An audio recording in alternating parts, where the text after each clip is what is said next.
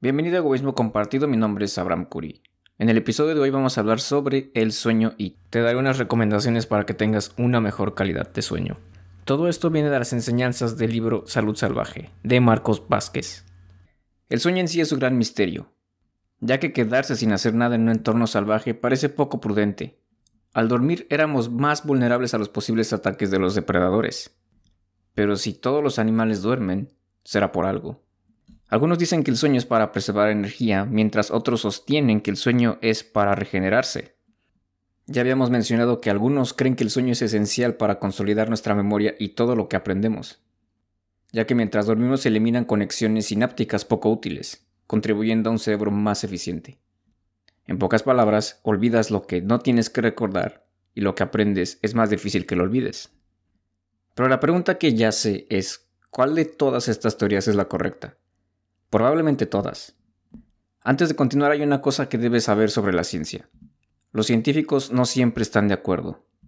Muchos se contradicen y no están a favor de las teorías ajenas, así como cualquier otro campo profesional. Nutrición, salud, derecho, tú nómbralo. Dicho esto, a pesar de las discrepancias de las teorías sobre el sueño, hay una cosa en la que los expertos concurren. El dormir poco mata. Podemos pasar más tiempo sin comer que sin dormir. Pasan muchas cosas mientras estamos dormidos. Se secretan hormonas, entre ellas la hormona del crecimiento que es clave para mantener un tejido muscular sano. Se han llevado a cabo estudios en grupos de personas que duermen en promedio 6 u 8 horas y se ha determinado que las que duermen 8 horas tienden a perder más grasa que aquellas que duermen 6 horas y preservan más masa muscular. Por supuesto que es importante entrenar periódicamente y alimentarse bien, pero es aquí donde falla mucha gente, no duerme como debería. No pasa nada si no dormimos bien por una noche, pero si es algo que se repite crónicamente, entonces sí hay problema. Y no solamente es no descansar y no tener energía suficiente el día siguiente, es que engordamos si no dormimos bien.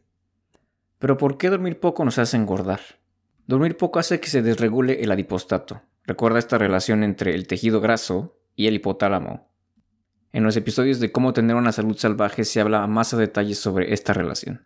Además de desequilibrar el adipostato, se genera menos hormona del crecimiento, se aumenta la grelina, que es la hormona que regula el hambre, y nos hace perder sensibilidad a la insulina, la cual es una precondición para padecer diabetes tipo 2. ¿Y esto cómo lo ves reflejado en tu vida? Te da hambre, y no solamente hambre, tienes cierta preferencia por alimentos densamente calóricos, generalmente ultraprocesados. Por lo tanto, comes más. También déficit de sueños prolongados hacen que se eleven los niveles de cortisol, haciendo que seas más propenso a acumular grasa en la región abdominal y a que pierdas músculo. Pero no solamente es no verse bien o estar gordo. El desajuste hormonal causado por dormir mal eleva el riesgo de enfermedades cardíacas y síndrome metabólico. Durante el sueño se elevan procesos regenerativos del ADN, se potencia la autofagia y se destina más energía a reforzar el sistema inmune. Esto explica en parte por qué las personas que duermen mejor tienen también menos tasas de cáncer. La propia melatonina, la llamada hormona del sueño, tiene poderosas propiedades anticancerígenas. El dormir poco también tiene una repercusión directa en nuestro cerebro, ya que está directamente relacionado con la depresión y Alzheimer. En pocas palabras, dormir hace que te pongas gordo y comas peor. Es posible que no nos demos cuenta, pero cuando dormimos bien, nuestra productividad aumenta tienes más capacidad en concentrarte en tus actividades académicas o laborales y estás de mejor humor. Hay mucha literatura para hablar sobre el sueño, pero ahora vamos a las lecciones pragmáticas, algo que puedes utilizar tú para optimizar tu sueño. Siendo los animales que somos, nos hemos adaptado a vivir en periodos de 24 horas. Y esto se le conoce como el reloj interno, y como cualquier otro reloj, mantienen la hora de manera autónoma, pero requieren una frecuente sincronización la cual está determinada por la exposición al sol. Es decir, la luz de todos los días es la que sincroniza nuestro reloj interno. Más específicamente en humanos, a este se le denomina el ciclo de sueño-vigilia. Dependiendo de la hora en la que estemos, nuestros niveles hormonales pueden cambiar, así como nuestra presión sanguínea, nuestra temperatura corporal y nuestro metabolismo basal. Y si a esto le añades el consumir fármacos o medicamentos, nuestro reloj interno se descalibra todavía más. Y a todo este conjunto de oscilaciones que sufre el ser humano se le conoce como ritmo circadiano.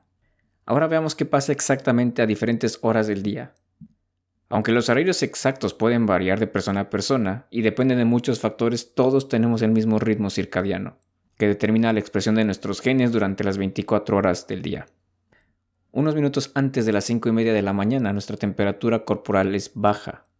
A partir de las 6 de la mañana aumenta nuestro cortisol, la testosterona y la presión arterial. Alrededor de las 7 de la mañana se suprime la producción de melatonina, la hormona del sueño. A partir de las 10 de la mañana es cuando tienes un mejor rendimiento cognitivo para llevar a cabo tus actividades laborales o académicas. A partir de las 5 de la tarde se tiene una mayor eficiencia muscular y a las 6 aumenta la temperatura corporal. A partir de las 9 de la noche se empieza a liberar melatonina y a las 10 de la noche se suprime la actividad intestinal. Y es teóricamente a esta hora cuando deberíamos estar dormidos. Una vez que nos quedamos dormidos, dependiendo en la fase del sueño en la que lleguemos, se va a empezar a segregar la hormona del crecimiento. Ten en cuenta que todo esto que te acabo de explicar pasa en un ambiente salvaje y natural. Asumimos por un momento que no estamos dentro de edificios y dentro de la comodidad de nuestras habitaciones calientitos y con comida. Pero desafortunadamente este no es el caso. Ya hemos hablado en episodios anteriores del increíble presente en el que nos encontramos y cómo este, muy paulatinamente, nos está haciendo más débiles y nos está matando. Pero en términos del sueño, nuestra adaptación natural a los ciclos de luz y oscuridad se vieron mermadas cuando empezó la era industrial. A principios del siglo XIX había más de 100 usos horarios en Estados Unidos. Cada pueblo determinaba su mediodía cuando el sol se encontraba a la altura máxima. Esto creaba un pequeño desfase entre pueblos vecinos, pero esto no era mayor problema cuando andábamos en carros tirados por caballos. Luego comenzó la rápida expansión del ferrocarril. Los trenes permitían recorrer grandes distancias en poco tiempo, y por lo tanto era necesario establecer una hora común para todo el país. En 1848 Inglaterra adoptó el GMT, el tiempo en el meridiano de Greenwich. Una vez que se estandarizaron las horas para las diferentes partes de un mismo país, llegó el invento que vino a revolucionar todo, la luz. La luz eléctrica para ser más precisos. En su momento fue un cambio tan radical como el descubrimiento del fuego, pero como todo invento también tiene su lado oscuro. La luz artificial nos permitía empezar a trabajar antes y acostarnos más tarde. Se impusieron los horarios fijos y los trabajos a turnos. Las fábricas no podían parar, y ya no importaba si era verano, invierno o primavera, noche o día empezamos a ser dominados por el reloj. Te podrás imaginar que para ese entonces la economía estaba por las nubes. Era muy difícil estar desempleado y se podía vivir relativamente bien de acuerdo a los estándares de esa época. Sin embargo, nuestra salud recibió un fuerte golpe. A pesar de tener horarios establecidos para llevar a cabo nuestras actividades cotidianas, paulatinamente se fue creando un jet lag social. Te despiertas a las 6 o 5 de la mañana y a partir del mediodía estás somnoliento. Ahora veamos cinco principios para tener una gran noche. Siendo el primero exponerse a la luz solar durante el día. La luz solar brilla con más intensidad que la luz artificial de la oficina más moderna. La luz artificial oscila entre los 200 y 600 lux, siendo lux una cantidad de medida de la intensidad luminosa, mientras que el sol puede tener de 10.000 a 100.000 lux. Siendo este el caso, se esperaría que los ojos fueran los órganos encargados en percibir tal diferencia y por lo tanto calibrar nuestro ciclo de sueño y vigilia, pero no es así. Tus ojos no son directamente los que notan la diferencia, pero si hay unas células en la retina que se conectan con el núcleo supraquiasmático. Recuerda que esta es una parte del cerebro que se encarga de regular los ritmos circadianos. En otras palabras, salir para que te dé el sol ajusta tus biorritmos para que puedas dormir acorde a tus horas. ¿Alguna vez te has preguntado por qué existe una gran cantidad de enfermedades mentales, suicidios o depresión en épocas de invierno? La luz brillante estimula la producción de serotonina en el hipotálamo y por lo tanto nos sentimos mejor. Además, varios estudios demuestran que la exposición a la luz solar mejora el rendimiento cognitivo. En hospitales, pacientes con más iluminación natural se recuperan antes. Ahora, ¿cómo puedes adaptar este conocimiento a tus actividades cotidianas? Depende de tu contexto. Si eres una persona que trabaja en el exterior, no hay mayor problema porque te estás exponiendo a la luz solar. Pero si trabajas en una cueva, sea una oficina o un laboratorio, hay lámparas que pueden suplir la exposición directa a la luz solar. Pero lo mejor siempre va a ser exponerte a la luz del día, incluso en invierno.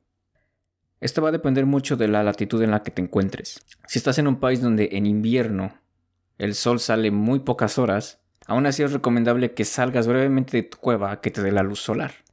Así que en pocas palabras es eso. sal a que te dé el sol. La segunda recomendación es evitar las pantallas por la noche.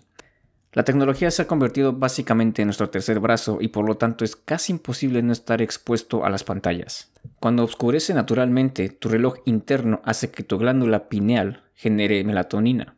Cada vez que revisas tu pantalla por la noche para ver un video en YouTube, Instagram o TikTok, estás postergando la producción de melatonina.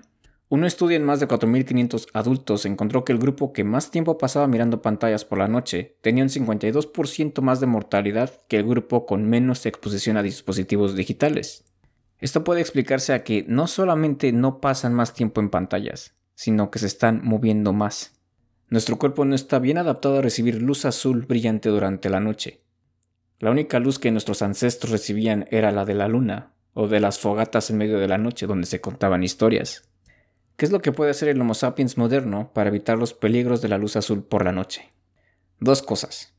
Utilizar lentes de menor intensidad, de espectro cálido, y minimizar la exposición a pantallas al menos una hora antes de irse a la cama.